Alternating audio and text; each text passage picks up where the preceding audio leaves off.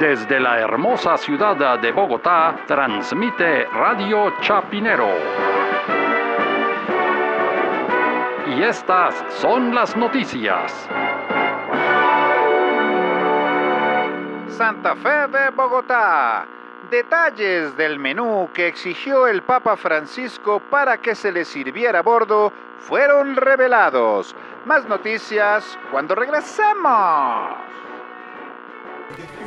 ¿Y de qué se trata? ¿Qué va a comer su santidad? Bueno, él la verdad pues no pidió ma- mayor cosa, dijo que quería una sopita, por Es decir, ejemplo. una dieta franciscana, ¿no? Sí, exactamente.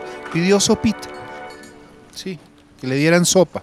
Mejor dicho, viene a Colombia que le den sopa y seco, pero en el avión solo sopita. Sopita, no, sopa y seco Imagínate, seguramente esa se la van cantidad a de dar gente apenas ahí. toque tierra, porque con imagínate. esa mano de lagartos que se No, van a- de lambones. Y no, yo soy amiguísimo del Papa. Ala, yo lo conocí cuando estaba en Buenos Aires. Usted no sabe quién soy yo. Sí, me imagino.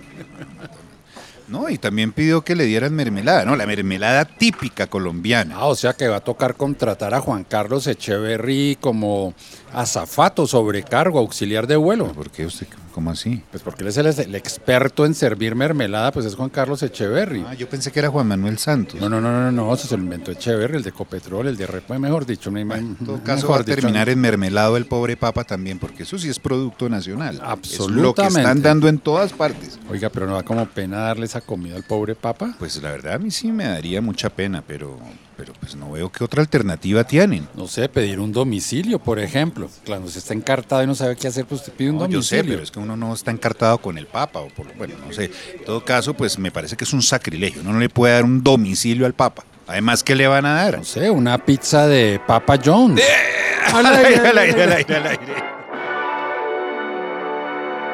San Francisco de Quito, Ecuador.